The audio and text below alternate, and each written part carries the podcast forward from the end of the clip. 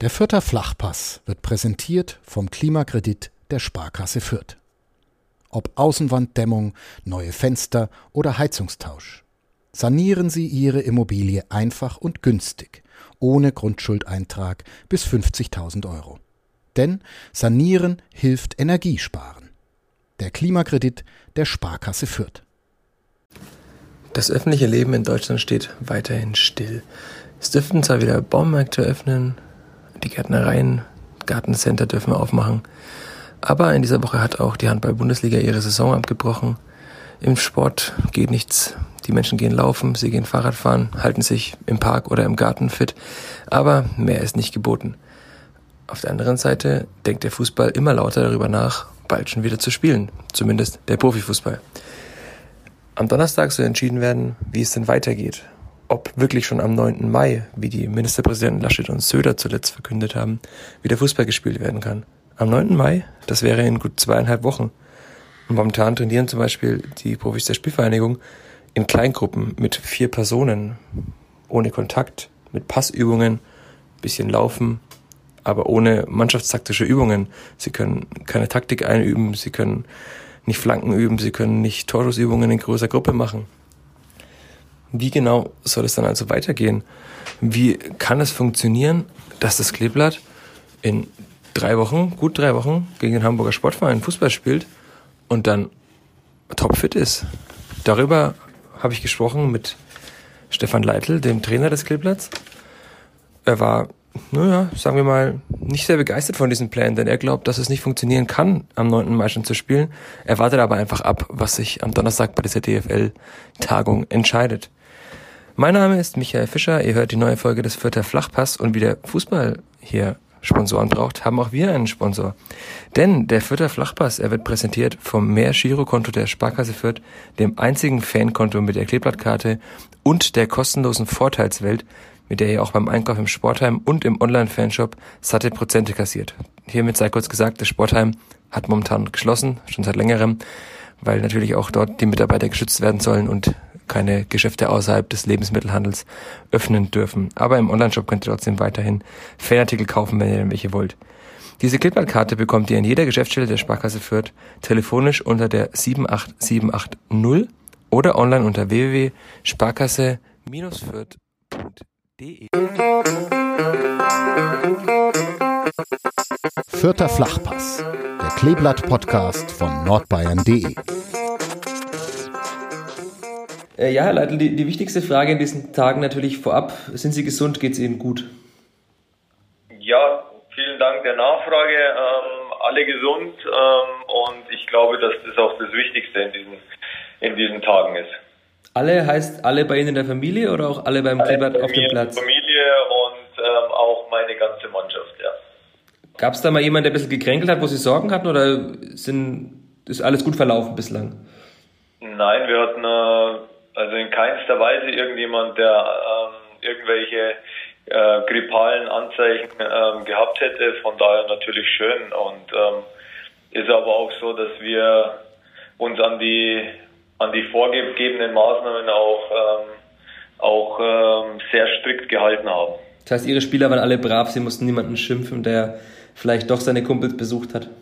Nein, überhaupt nicht. Also wir, wie gesagt, wir haben die Maßnahmen so umgesetzt, wie sie vorgegeben waren und ähm, hatten in den vergangenen Wochen dadurch auch, ähm, wie gesagt, keine Anzeichen eines ähm, ja, eines Virus oder einer, einer grippalen oder eines grippalen Infekts. Haben Sie vor Beginn dieses Kleingruppentrainings, das Sie angefangen haben vor einiger Zeit, ein bisschen Sorge gehabt, dass es doch, dadurch, dass die Menschen sich wieder näher kommen, dass es zumindest wieder in Gruppen üben jemanden erwischen könnte? Oder waren Sie da immer sicher, dass das völlig bedenkenlos funktioniert? Ja, ich war mir schon äh, ziemlich sicher, weil wir hier im Verein auch alles dafür getan haben, um diese Hygienemaßnahmen einzuhalten und ähm, auch das Training so gestaltet war, dass, ähm, dass kein Körperkontakt zustande kam und auch immer wieder der, dieser Abstand eben äh, gewahrt wurde. Und äh, von daher waren wir uns sicher, dass wir gut durch dieses Gruppentraining auch kommen. Das heißt, die Kleingruppen bestehen auch in der gleichen Zusammensetzung noch wie, wie zu Beginn?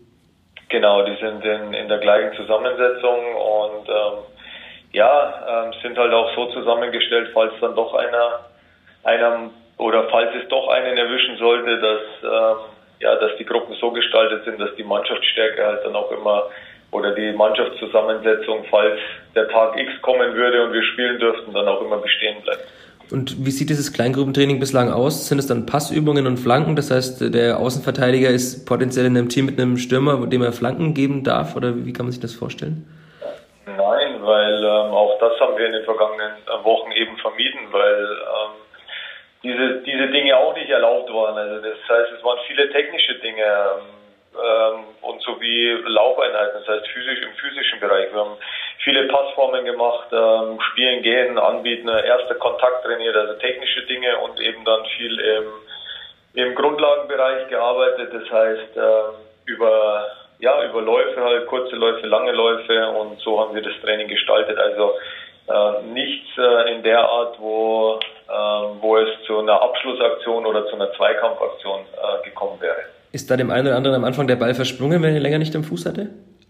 Nein, überhaupt nicht. Ähm, ich war begeistert von den technischen Fähigkeiten meiner Mannschaft. Die haben sich alle so gefreut, endlich mal wieder einen Ball zwischen den Beinen zu haben, dass ähm, nein, sie waren sehr konzentriert und haben einfach sehr viel Freude gehabt in, in, in dieser Phase. Und ähm, es war ja doch eine lange Zeit, in, in der ähm, sie individuell arbeiten mussten und ähm, deswegen war die Freude groß und auch die Konzentration und somit natürlich auch ähm, das Trainingsniveau. Okay, aber jetzt haben ja die Ministerpräsidenten Laschet und äh, Söder gesagt, sie können sich gut vorstellen, dass man am 9. Mai wieder Fußball spielen könnte. Das sind Stand heute, wir nehmen am Dienstag auf, knapp zweieinhalb Wochen. Da müssen Sie wahrscheinlich dann mal das Training ein bisschen intensivieren, oder? Ja, erstmal ist natürlich ähm, für uns, ähm, glaube ich, diese Aussagen ähm, haben wir natürlich mit Freude aufgenommen. Äh, aber jetzt einfach zu sagen, okay, äh, wir fangen jetzt mal an, Fußball zu spielen, wird, wird so auch nicht funktionieren. Also wir brauchen schon einen Vorlauf und wir brauchen auch ähm, ja eine gute Vorbereitung, um dann auch äh, professionell Fußball spielen zu können. Und ähm, das wird nicht gehen, dass, dass wir sagen, okay, wir fangen jetzt ähm, jetzt mal schnell an, wieder zu spielen. Also wir müssen schon die, die Gesundheit der Spieler auch beachten und die sollte auch ähm, im Vordergrund stehen und deswegen brauchen wir auch eine gute Vorbereitung. Ja, aber reichen dann diese zweieinhalb Wochen überhaupt aus, wenn Sie am 9. Mai gegen den HSV zu Hause spielen? Nein. Das heißt, man, man könnte eigentlich am 9. Mai gar nicht spielen? Nein, für mich ist der 9. Mai zu am aktuellen Zeitpunkt nicht realistisch, weil äh, wir immer noch uns in Kleingruppen bewegen. Das heißt, wir haben Vierergruppen im Training. Wir haben keinen Kontakt. Ähm, wir haben es ja vorher gerade, Sie haben mir die Frage ja gestellt, wir haben ja über das ähm, über die Trainingsinhalte gesprochen. Ähm, die Trainingsinhalte bestehen aus Technik und Passübungen, also in mhm. keinster Weise Torabschlüsse oder, oder sonstige Sachen, keine Flanken. Das haben wir alles vermieden und haben somit auch die, diese Hygienemaßnahmen eben auch äh, zu 100 Prozent eingehalten. Und deswegen ist es für mich nicht realistisch, in zwei Wochen jetzt zu beginnen, wenn das Mannschaftstraining nicht freigegeben wird. Und haben Sie mit Ihren Kollegen mal von anderen Vereinen wahrscheinlich schon auch gesprochen? Die würden es ja ganz ähnlich machen. Also es wäre zumindest Wettbewerbsgleichheit gegeben, wenn man doch ab 9. Mai spielen müsste, dass niemand äh, richtig vorbereitet ist. Ja, gut, aber das ähm, äh, natürlich sprechen wir mit, äh, mit meinen Kollegen oder spreche ich mit meinen Kollegen und die sind ja auch meiner Meinung. Ähm, das hat auch nichts mit, mit, mit äh, Chancengleichheit oder sonstigen zu tun, sondern das hat damit äh, zu tun, dass wir die Gesundheit der Spieler gefährden, wenn wir, wenn wir aus einem, ähm, ja, aus einem Grundlagentraining sofort in, die höchste Intensität gehen in mhm. Spielformen und das wird nicht funktionieren. Das heißt, wir, wir brauchen einfach diese, diese Vorlaufzeit, um die Spieler auch ähm, vorzubereiten auf diese, auf diese Belastung, die dann in den nächsten Wochen auf sie zukommt. Ähm, es bedeutet ja auch, dass ähm, dass wir viele Spiele in einem kurzen Zeitraum absolvieren müssen. Und da muss einfach eine Grundlage gelegt werden. Und wie lange brauchen Sie? Sie haben es mehrmals die Vorlaufzeit angesprochen. Ich habe mich vor einigen Wochen mit dem Sechstligatrainer unterhalten im Amateurfußball. Der sagte, eigentlich braucht man so lange, wie jetzt die Pause war, auch als Vorbereitung, um wieder wirklich fit zu sein. Aber das wären dann ja zumindest jetzt schon eineinhalb Monate, die Sie nochmal extra bräuchten. Ne? Ja, ich würde das, äh, ich würde da den, den den Profifußball schon, äh, schon vom Amateurfußball unterscheiden. Ähm, Im Amateurfußball ist es ja so, dass, ähm, dass es nicht die Hauptbeschäftigung ist. Das heißt, mhm. meine Spieler auch, äh, wenn sie individuell trainiert haben, haben natürlich ihren Plan absolviert und wir haben schon, ähm, was, die, was den physischen Bereich betrifft, ähm, eine gute Ausgangsposition oder eine gute Ausgangslage. Aber es geht ja darum, um um einfach wieder in fußballspezifische Abläufe zu kommen. Und ähm, ich denke, dass drei Wochen muss, also Minimum drei Wochen sind dafür notwendig, um dann auf ein Niveau zu kommen, um dann auch in der zweiten Liga Fußball zu spielen. Aber drei Wochen mit komplettem Ablauf mit der Mannschaft zusammen, mit der Mannschaft, die Zweikämpfe führt und so weiter, oder? Genau. Und haben Sie da irgendwelche Signale schon äh, bekommen, ab wann Sie das zumindest wieder mehr dürfen, wann Sie die Gruppen vielleicht ein bisschen größer machen dürfen, ab wann die Spieler sich näher als zwei Meter kommen dürfen? Oder warten Sie da einfach jeden Tag auch ab, was die Gesundheitsbehörden sagen? Ja, wir sind natürlich im ständigen Kontakt mit den Gesundheitsbehörden hier vor Ort, aber ich glaube, dass für uns jetzt einfach mal am Donnerstag die die DFL-Sitzung wichtig ist und dann wird es neue Signale für uns geben aus, aus dieser Richtung, aus der Politik und, ähm, natürlich, dass, ähm, dass wir uns dann auch ähm, ja, einfach wieder vergrößern können, ähm, das heißt in größeren Gruppen zu trainieren oder sogar ins Mannschaftstraining zu gehen. Das wäre natürlich ähm, der Optimalfall, aber vor Donnerstag, glaube ich, ähm, brauchen wir über solche Dinge jetzt nicht spekulieren. Und was machen Sie, wenn es heißt, ja, aber ab 9. Mai müsst ihr spielen, was sonst kommt das Fernsehgeld nicht? Dann werden wir uns so vorbereiten, ähm, dass wir am 9. Mai in irgendeiner Art und Weise spielfähig sind mit den, ähm, ja, mit, mit den Dingen, die wir in dieser Phase ähm, jetzt ähm, leisten dürfen. Und ähm, wie gesagt, wir warten da die Signale aus der Politik ab und hoffen natürlich, dass ja, dass wir in großen Gruppen trainieren dürfen, heißt Mannschaftstraining. Und wenn das nicht erlaubt ist, dann werden wir in Kleingruppen trainieren und werden so versuchen, ähm, am 9. Mai eine Mannschaft auf den Platz zu bringen, die dann in der Lage ist, gegen den HSV zu gewinnen. Das ist ja auch noch rein, rein sportlich, wäre das Spiel ja auch interessant. Ich habe mir einfach mal die Tabelle angeguckt. Das wird entscheidend sein, wie die restliche Saison wahrscheinlich verläuft, ne, dieses Spiel. Auch wenn es noch so weit weg erscheint. Ja, entscheidend weiß ich nicht. Also es ist natürlich ein, schon ein Highlight-Spiel für uns, weil der HSV eine, ja, einfach eine sportlich halt eine sehr, sehr große Herausforderung ist und ähm, wir aber auch wie gesagt, eine sehr gute Runde bisher spielen. Und sicherlich kannst du mit einem Sieg gegen den HSV nochmal noch mehr Spannung in diesen, in diesen ähm, Aufstiegskampf mit reinbringen. Und ähm, das ist natürlich auch unser Ziel. Aber das alles ist noch sehr, sehr weit weg für uns. Momentan ist es immer noch äh, Kleinstgruppentraining und ähm, momentan ist auch, äh, sind schöne Aussagen und es ist mal ein, ein Licht vielleicht am Ende des Tunnels, aber ähm, solange noch nichts bestätigt ist, glaube ich, ist es auch, macht es jetzt auch keinen Sinn, zu sehr sich auf den HSV zu fokussieren. Okay. Aber es werden ja, wenn wir ganz generell sprechen, Geisterspiele sein. Sie haben sowas so wahrscheinlich noch nicht erlebt, zumindest unter den Bedingungen eines äh, wichtigen Ligaspiels, sondern halt mal in Trainingsspielen oder in Testspielen unter Ausschuss der Öffentlichkeit, ne?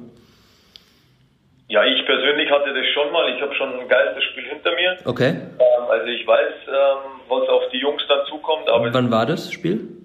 Das war ein Auswärtsspiel in Dresden damals mit dem FC Ingolstadt und ah, ähm, okay. es war, ja, es ist, ähm, also wir alle spielen ja für die Zuschauer und ähm, dir fehlt natürlich ähm, die Unterstützung der Heimfans, die Atmosphäre, die Stimmung natürlich, aber ähm, ich glaube, wir haben oder wenn wir in Geisterspiele gehen dürfen, dann glaube ich, äh, ist es in, der Situation, in der wir uns befinden, ähm, auch der richtige Weg, weil, ähm, weil einfach ja zu viel, zu viel auch dranhängt ähm, bei den Vereinen. Ja. Und da geht es nicht nur um, um Spieler, um Trainer, sondern da geht es um die ganzen Mitarbeiter der Vereine. Und äh, wenn es eine Möglichkeit gibt, ähm, dadurch die Vereine am Leben zu erhalten, dann sollten wir dies auch tun. Aber es wird trotzdem für, für die meisten Spieler eine, eine ganz neue Erfahrung sein. Müssen sie auch nochmal in der Vorbereitung dann Wert drauflegen. Das wird ja anders sein, wenn man die Kommandos plötzlich über den ganzen Platz hört, wenn man vielleicht sogar den Trainer im Fernsehen hört und so weiter. Ja, ich empfinde das jetzt nicht als Nachteil, sondern man kann da schon seine Vorteile auch draus ziehen. Und äh, wir werden sicherlich auch einen Weg äh, finden, uns dann ähm, dementsprechend gut auf diese Situation vorzubereiten. Aber Sie werden nicht dafür plädieren, dass man äh, Fangesänge einspielt im, im Stadion, damit man das mehr simuliert, sondern Sie wollen lieber, dass man Ihre Kommandos auch am anderen Ende der Zeitlinie noch hört. Kann ich mir jetzt schwer vorstellen, vom Band Fangesänge im Stadion zu, äh, zu hören. Ähm, wie gesagt, also für mich macht das jetzt in, in dem Moment äh, wenig Sinn. Und ich, wie gesagt, wir bereiten uns auf, auf das vor, was wir, was wir dann auch beeinflussen können, wenn es losgeht. Und das ist das Spiel, ähm, das Fußballspiel und wie ich es vorher schon gesagt habe, ist ähm, ein leeres Stadion ähm, hat sicherlich ähm, ja, ist im, im, ersten Moment sicherlich komisch, aber es äh, muss, nicht, äh, muss nicht unbedingt von Nachteil sein. Okay. Aber ich habe jetzt richtig so rausgehört, dass Sie auf jeden Fall Rashida Susi oder wer auch immer von der Spielvereinigung an dieser Sitzung teilnehmen wird am Donnerstag mit auf den Weg geben, dass der 9. Mai illusorisch ist und man lieber nochmal zwei Wochen mindestens draufrechnet. Ne? Ja, das wird man sehen, was, was bei der Sitzung rauskommt. Ich, ich glaube, dass die dass gerade die erste und zweite Liga in den vergangenen Wochen schon äh, sehr solidarisch äh, miteinander umgegangen sind und man wird sicherlich auch einen vernünftigen Weg finden, was das betrifft. Aber Sie mischen sich da nicht ein, sondern Sie glauben, dass Rashida Susi da gut Bescheid weiß um die Sorgen und Nöte der Spielvereinigung? Also mal denke ich, dass er da gut Bescheid weiß. Äh, natürlich hat man als Trainer immer Wünsche und ähm, äh, ja, ähm, bespricht die auch und ich bespreche die natürlich auch mit Rashida Susi, aber letztendlich geht es um 36 Vereine und die werden einen Weg finden, äh, einen vernünftigen Weg finden, dass wir dann auch am Tag X ähm, gut starten können ähm, mit mit jeweiligen Mannschaften, die auch die dementsprechenden Belastungen standhalten können. Okay, vielleicht als Abschlussfrage, wir sind jetzt gerade am Dienstag, wie sieht denn so eine restliche Woche für Stefan Leitl jetzt aus? Haben Sie heute an diesem Dienstag schon trainiert? Trainieren Sie morgen dann wieder den ganzen Tag von morgens bis abends, damit Sie alle Spieler durchkriegen oder wie sieht das aus? Also aktuell ist es so, dass äh, meine Spieler äh, individuell trainieren. Okay. Ähm, also sie sind nicht am Trainingszentrum, weil wir die letzten zwei Wochen eben durch dieses individuelle Training schon eine sehr hohe Belastung gefahren haben. Und okay. für uns geht es dann am Samstag weiter und dann hoffentlich eben mit, mit vielen guten Neuigkeiten aus der Sitzung von Donnerstag. Okay, super. Dann vielen Dank für Ihre Zeit jetzt. Alles Gute, bleiben Sie weiterhin gesund. Danke ebenfalls. Ciao, ciao. Ciao. Mehr bei uns im Netz auf nordbayern.de